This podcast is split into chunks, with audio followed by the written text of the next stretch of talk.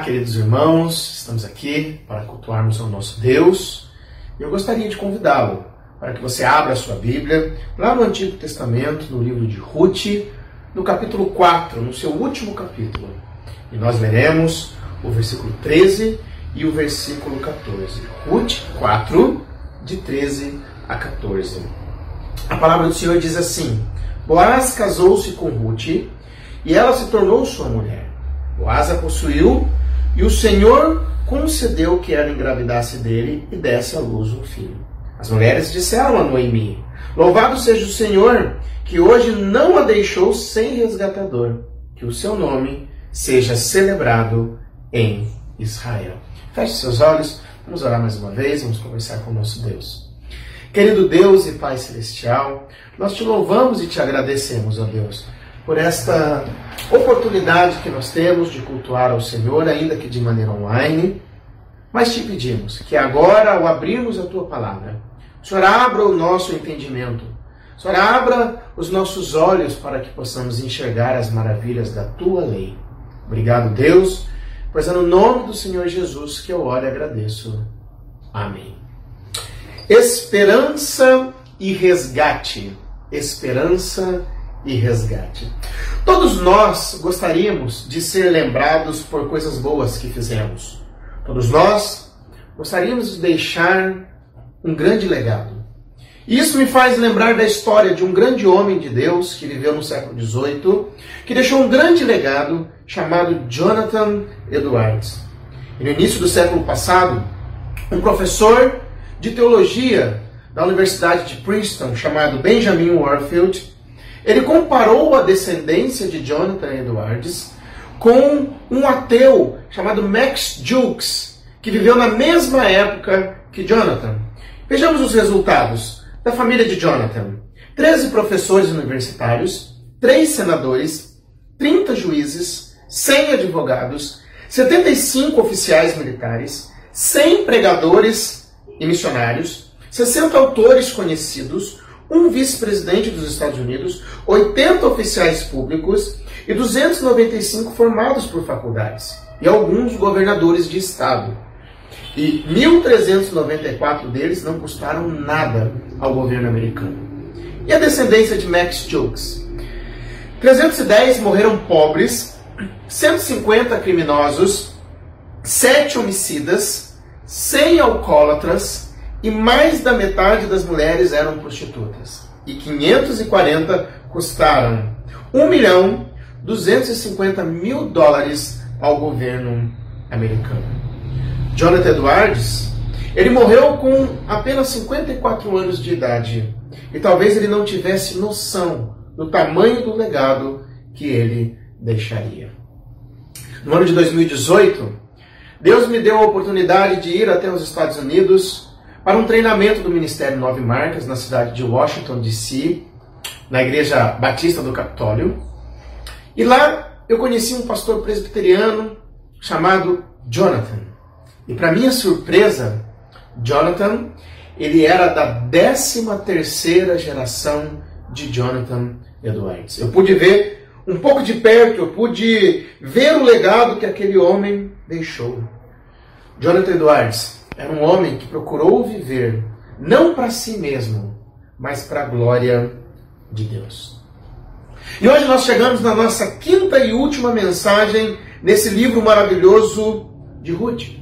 Semana passada nós terminamos dizendo que Boaz não descansaria enquanto ele não resolvesse a questão dele com Ruth. Lembrando que Ruth era viúva, Ruth foi atrás de Boaz pedindo para que ele a resgatasse. O que, que significa isso?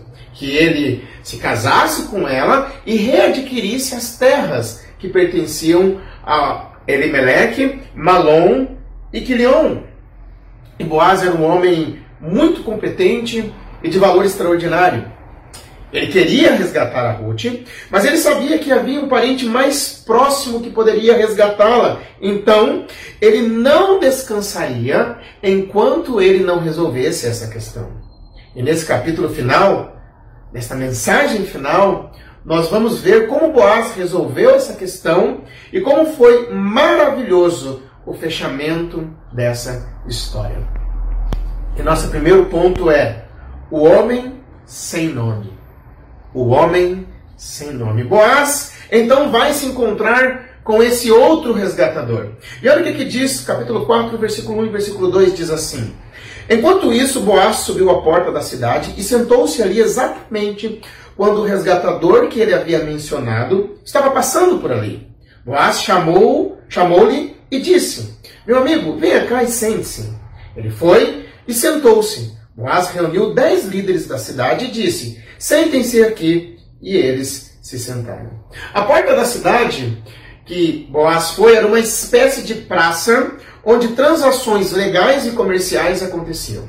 E ali Boaz assentou-se exatamente quando outro resgatador passaria, então chama. Agora, olha como que ele o chama. Meu amigo. É interessante que esta é uma expressão no hebraico de apenas duas palavras, que significa mais ou menos assim: Ô fulano de tal, ô fulano de tal, vem cá, que eu preciso conversar com você. Então ele se aproxima, se assenta, mas Boaz reuniu também um quórum de dez anciãos, líderes, como testemunhas oficiais daquele momento. Então ele passa a explicar a situação, versículo 3 e 4 diz assim: Noemi que voltou de Moab está vendendo o pedaço de terra que pertencia ao nosso irmão Elimelech. Pensei que devia trazer o assunto para sua consideração e sugerir-lhe que adquira, na presença destes que aqui estão sentados e na presença dos líderes do meu povo. Se quer resgatar esta propriedade, resgate-a. Se não, diga-me, para que eu saiba, pois ninguém tem esse direito, a não ser você e depois eu. Eu a resgatarei, respondeu ele. Inicialmente, esse, a quem é chamado de fulano, fica empolgado, pois, de acordo com a lei, o resgatador ele readquiria a terra como um arrendador. E mais tarde, ele a devolveria para os descendentes do falecido. Mas no caso de Noemi, ela não tinha filhos, e pelo avanço da idade, era impossível que ela tivesse filhos. Logo, assim que ela morresse, a terra ela ficaria com esse fulano. Por isso que ele diz: Eu resgatarei. Estava muito fácil. Mas Boaz aqui ele tem uma carta na manga e ele a usa. Versículo 5 diz assim: Mas no dia em que você adquirir as terras de Noemi e da Moabita Ruth, estará adquirindo também a viúva do falecido para manter o nome dele em sua herança. Ou seja, agora já não parece tão vantajoso, pois junto viria a Ruth, a Moabita. Ruth ainda era nova, Ruth ainda tinha condições de ter filhos, isso significa que quando esses filhos crescessem, eles tomariam o campo do fulano. E ele responde. Ele diz no versículo 6: Nesse caso, não poderei resgatá-la, pois poria em risco a minha propriedade. Resgate a você mesmo, eu não poderei fazê-lo. O resgatador era um tipo de pessoa que se dava pelo bem do outro. Se o fulano resgatasse o campo, não haveria retorno para ele mesmo, mas seria apenas para preservar o nome dos falecidos. Logo, não seria algo pelo bem do seu nome, mas pelo bem de Ruth, Noemi e dos que viessem depois. Assim ele decide não resgatá-las, pois ele estaria colocando em risco os seus bens e o seu legado. Mas a ironia é que tentando manter o seu nome e o seu legado não ajudando os outros, esse homem nem sequer é mencionado nas Escrituras. Ele ficou conhecido como o fulano de tal. Então ali mesmo foi feito um contrato formal e selado conforme o costume da época. Um pouco estranho. Olha o que diz o versículo 7 e versículo 8. Antigamente em Israel, para que o resgate e a transferência de propriedade fossem válidos, a pessoa tirava a sandália e a dava ao outro. Assim, oficializavam os negócios em Israel. Quando, pois, o resgatador disse a Boaz: Adquire a você mesmo, ele também tirou a sandália. A sandália simbolizava o direito do proprietário de pisar na sua terra. A transferência da sandália do proprietário para o comprador simbolizava a transferência desse direito. O que nós precisamos entender aqui? Que naquela sociedade A maioria das pessoas eram analfabetas, elas não tinham como assinar, então muitos dos contratos eram feitos de maneira estranha, como nós estamos vendo esse tipo de contrato aqui. Então Boaz confirma o contrato após ele entregar a sandália para Boaz, dizendo, versículo 9, versículo 10. Vocês hoje são testemunhas de que estou adquirindo de Noemi toda a propriedade de Elimelech, de Quilion e de Malom. Também estou adquirindo o direito de ter como mulher a Moabita Ruth, viúva de Malom, para manter o nome do falecido sobre a sua herança e para que o seu nome não desapareça do meio de sua família ou dos registros da cidade. Vocês hoje são testemunhas disso. Agora, não somente as propriedades estavam sendo resgatadas, mas também Ruth. E reparem que com isso, o nome que seria preservado seria o de Malom. Boaz estava fazendo o papel do resgatador, se doando para o bem de Ruth e Noemi, para preservar o nome de Malom. E os líderes confirmam então esta aliança com três bênçãos. Primeiro sobre Ruth, versículo 11, ele vai dizer o seguinte: Faça o Senhor com essa mulher que está entrando em sua família, como fez com Raquel e Lia, que juntas formaram as tribos de Israel. Aquelas pessoas estavam pedindo ao Senhor que desse a Ruth um lugar ao lado das mães do povo de Deus, que era Raquel e Lia. Mas também tem a bênção sobre Boaz. No versículo 11 ainda diz: Seja poderoso em Efrata e ganhe fama em Belém. Oram pela prosperidade e pela reputação de Boaz e para que ele tenha uma linhagem renomada em Belém. Mas eles também clamam a bênção sobre a família como um todo. O versículo 12 diz assim: E com os filhos que o Senhor lhe conceder dessa jovem, seja a sua família como a de Pérez, que Tamar deu ajudar. Essa oração é para que a casa de Boaz e de Ruth seja tão honrosa e numerosa quanto a de Pérez, que era filho de Tamar e Judá, o ancestral do povo de Belém, de quem o Messias viria. Queridos, quantas coisas o homem sem nome, o fulano, estava rejeitando após negar resgatar a Noemi e Ruth.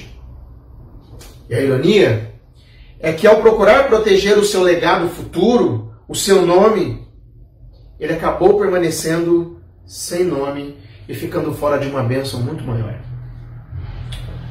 Mas, assim como ele, nós também colocamos o nosso interesse em primeiro lugar. Geralmente, pensamos em como as situações são benéficas a nós e como nós podemos tirar proveito. Isso vale para quando ajudamos o próximo ou quando nos envolvemos com os ministérios e os trabalhos de uma igreja local. Às vezes fazemos as seguintes perguntas: O que, eu vou ganhar com isso?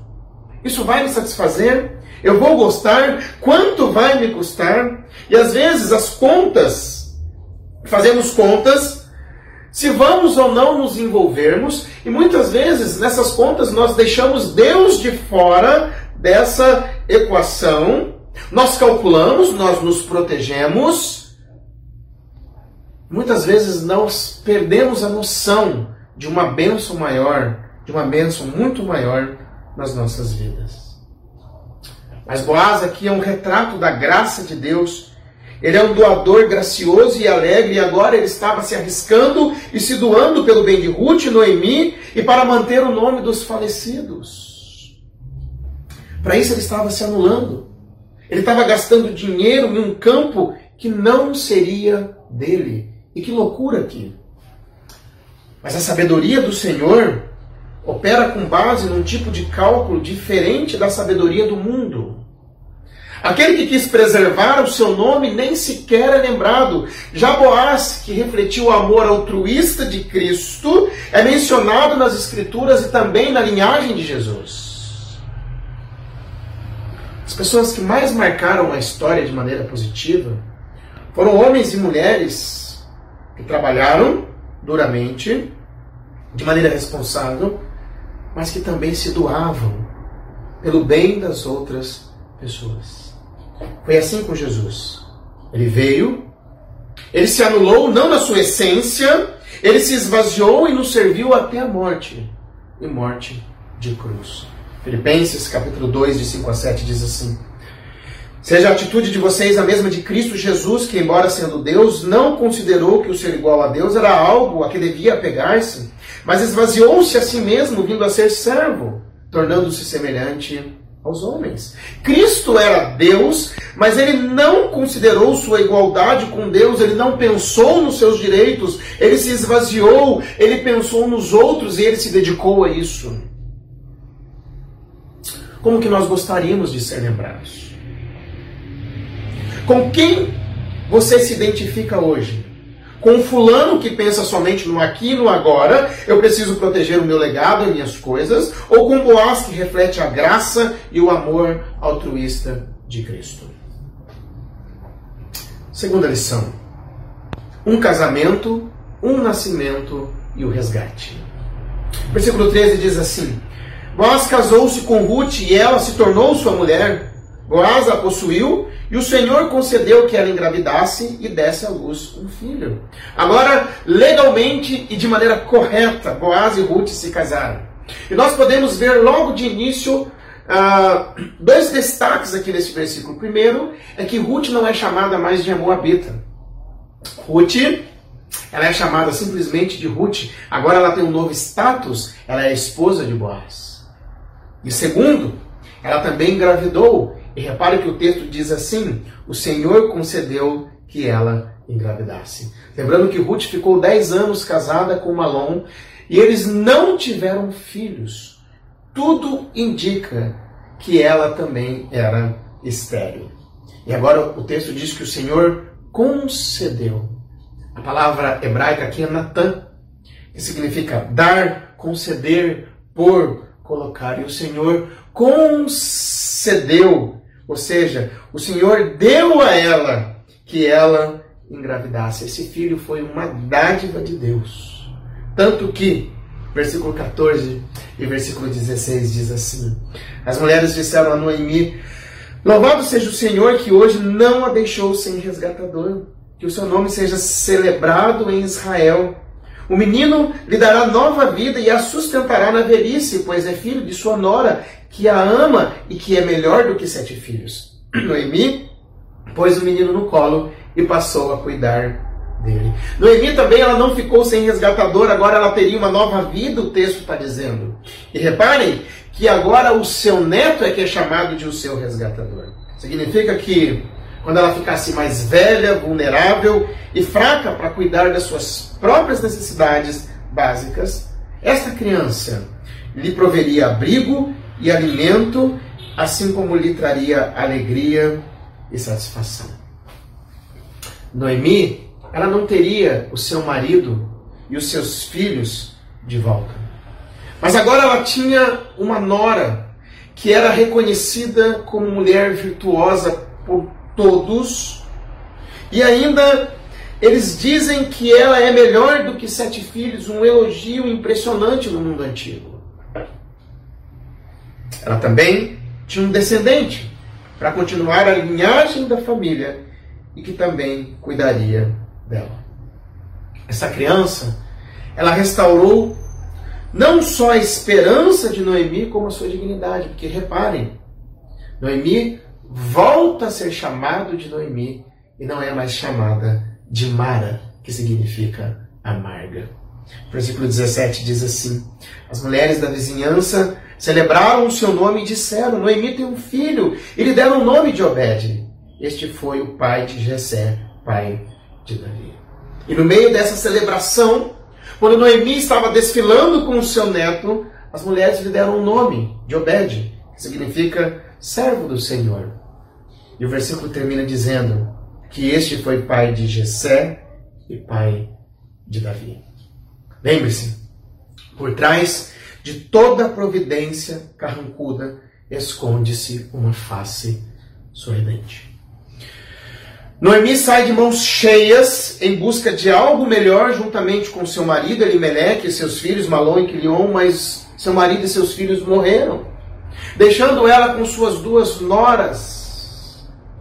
Ela retorna amargurada juntamente com Ruth Mas agora no final nós vemos Noemi com uma nova esperança, com uma nova vida, com um resgatador, o seu neto, com quem ela andava por todos os lados. E quem era esse neto? Esse neto era bisavô de Davi, o maior rei da história de Israel. Mas muito mais do que isso, ele não era só da descendência de Davi, mas o nome de Boaz e de Ruth também estão na genealogia de Jesus no Evangelho de Mateus, no capítulo 1. Quando nós lemos lá, livro da genealogia de Jesus, filho de Davi, filho de Abraão, você vai ver no versículo 5 e no versículo 6, citando Boaz e citando também Ruth. E algo a se entender aqui é que Noemi não sabia nada disso. Noemi não sabia nem a respeito de Davi e nem a respeito de Jesus, mas ela estava participando de algo muito maior e de um plano muito maior, que é o plano da redenção. A vida corria normalmente ali. Era apenas um resgate que estava acontecendo, mas como já dissemos, Boaz ele se entregou para que aquilo acontecesse. E agora Ruth dá à luz a um filho que seria o resgatador de Noemi, aquele que traria a ela alegria e vida tranquila na sua velhice. A alegria de Noemi foi restaurada porque Deus tinha um plano muito maior. Talvez Deus permitiu você chegar onde você chegou, porque Ele tem um plano muito maior. Na nossa vida, nós perdemos coisas. Podemos perder bens, podemos perder familiares, cônjuges, filhos, podemos perder tantas coisas. E pode ser que elas nunca mais sejam recuperadas, como no caso de Noemi. Pode ser que você tenha perdido o foco. Pode ser que você perdeu a esperança. E pode ser que você seja uma pessoa amargurada. Mas como eu disse, Talvez Deus permitiu você chegar onde você chegou para você entender que você necessita de um resgate. Caso contrário, você não chegaria. Caso contrário, você não viria. Mas Deus, na história de Noemi e Ruth, providenciou um resgatador. Diante de toda aquela situação que ela passou, Deus providenciou um resgatador. E o impressionante é que esse resgatador aponta para aquele que é o nosso resgatador, Jesus Cristo. Só Ele é que pode nos dar uma nova esperança e uma nova vida, uma vida digna. Ele não promete devolver nada do que foi perdido, mas é Ele quem nos sustenta, é Ele que será o nosso pastor, o pastor que dá a vida pelas suas ovelhas. O que, que você precisa fazer? É crer em Jesus como Senhor e Salvador da sua vida, como seu resgatador. Romanos capítulo 10, versículo 9 diz assim: Se você confessar com sua boca que Jesus é o Senhor e crer em seu coração que Deus o ressuscitou dentre os mortos, será salvo. Você precisa confessar a Jesus como Senhor e Salvador da sua vida, porque você precisa de resgate. Queridos, a história de Ruth é apenas um ponto de uma obra muito maior do que Deus está fazendo na história da redenção. O livro começa com fome, em um tempo conturbado, o tempo dos juízes, em que cada um fazia o que achava certo aos seus próprios olhos. Mas este livro nos mostra que, mesmo em meio ao caos, Deus é soberano na história. Logo, aquilo que se passa no mundo, aquilo que se passa no Brasil, aquilo que se passa na sua vida, Deus não foi pego de surpresa. Ele continua dirigindo a história e ele continua sendo fiel e bondoso para com o seu povo, mesmo que você não enxergue isso. Muitas pessoas são amarguradas na vida. Elas não conseguem enxergar o trabalho de Deus e mal conseguem ter uma nova esperança. Mas este livro é um livro que nos traz esperança. Pois mesmo Deus sendo soberano e direcionando tudo para algo maior, ele ainda se importa comigo e com você. Da mesma forma, ele continua levantando amigos. Ruth estava, Noemi estava tão amargurada quando voltou que ela nem via a presença de Ruth ao seu lado. E muitas vezes estamos tão amargurados que nem enxergamos a presença de amigos que estão do nosso lado, mas Deus continua levantando amigos, mas principalmente Ele nos levanta um resgatador que é Jesus Cristo, seu Filho. Esse livro é um livro que nos ensina que o Evangelho é para todos sem distinção. Ruth era estrangeira, moabita. Os moabitas, eles eram, os israelitas eram preconceituosos com os moabitas. Mas ela se torna a bisavó do maior rei da história de Israel, Davi. Ela entra na descendência de Jesus, e sem dizer ainda que ela era nora de Raabe, uma ex-prostituta cananita que também se converteu ao Deus de Israel e também se encontra na genealogia de Jesus. O evangelho é para todos sem distinção. Boaz era um retrato do amor gracioso de Deus, um tipo de Cristo que nos ensina também que devemos nos doar para o bem dos outros, assim como Cristo se entregou por nós. E realmente, o livro de Ruth é um livro que nos traz esperança e nos aponta para o nosso resgatador, Jesus Cristo. Ruth, esperança e resgate. Oremos. Pai, eu quero te agradecer por essas cinco semanas que nós passamos estudando este livro maravilhoso, Deus. É a tua palavra. Obrigado porque é um livro que nos traz esperança em meio ao caos, ó Deus, que o Senhor é soberano e que o Senhor é fiel e bondoso para com o seu povo e continua cuidando dele. Louvado e agradecido seja o teu nome, Deus. Ajude-nos, se há pessoas entre nós amarguradas que não conseguem enxergar, que elas possam vislumbrar a tua graça, Senhor Deus. Enxergar que o Senhor tem trabalhado num plano muito maior, num plano redentor, ó Deus. Por isso eu peço que o Senhor conforte o coração dessas pessoas.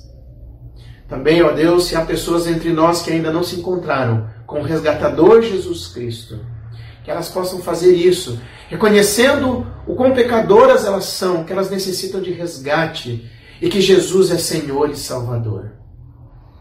Muito obrigado, Deus. Mas é no nome de Jesus que eu oro e agradeço. Amém. Amém. Vamos cantar mais um